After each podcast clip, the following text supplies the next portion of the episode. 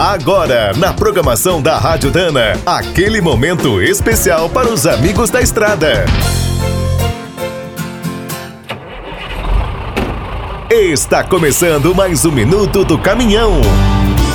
Fique por dentro das últimas notícias, histórias, dicas de manutenção e novas tecnologias.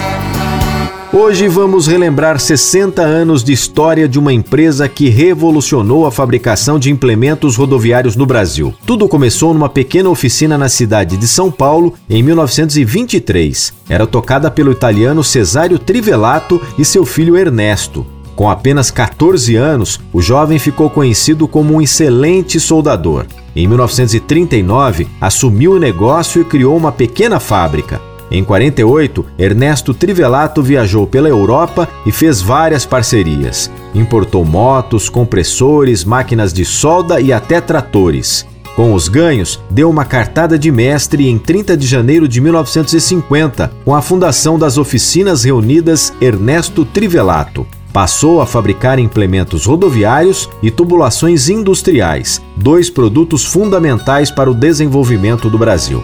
A Trivelato foi uma das primeiras a trabalhar com aço inox, alumínio e fibra. Chegou a ter quatro fábricas e mais de 2 mil funcionários. Seu erro foi investir na produção de tubos para o gasoduto Bolívia-Brasil, prometido desde 1972. A construção só começou em 1997. Com esse grande prejuízo e as seguidas crises econômicas, o grupo faliu em 1983. Ernesto Trivelato morreu seis anos depois. Quer saber mais sobre o mundo dos pesados? Visite minutodocaminhão.com.br. Aqui todo dia tem novidade para você.